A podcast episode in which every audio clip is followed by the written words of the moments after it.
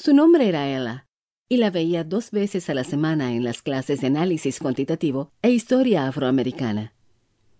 Ella tenía la belleza exótica de una mariposa monarca flotando en el viento. Tenía ese rasgo particular de una cubana, colombiana, puertorriqueña o dominicana. Definitivamente, era de descendencia latina. Tenía la piel de un color marrón miel, además de un cuerpo escultural. Tenía los brazos y piernas tonificados que siempre lucía al vestir spandex. Ella era una chica que seguía una rutina de gimnasio.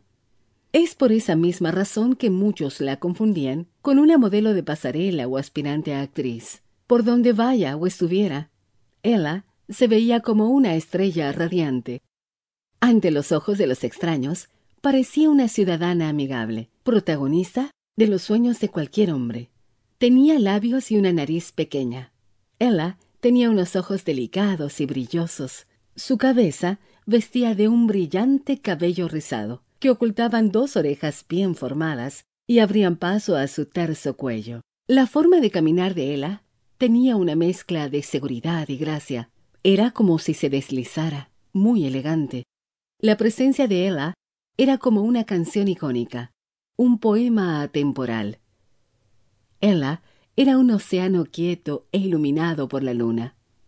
Ella era una historia maravillosa que nunca terminaba.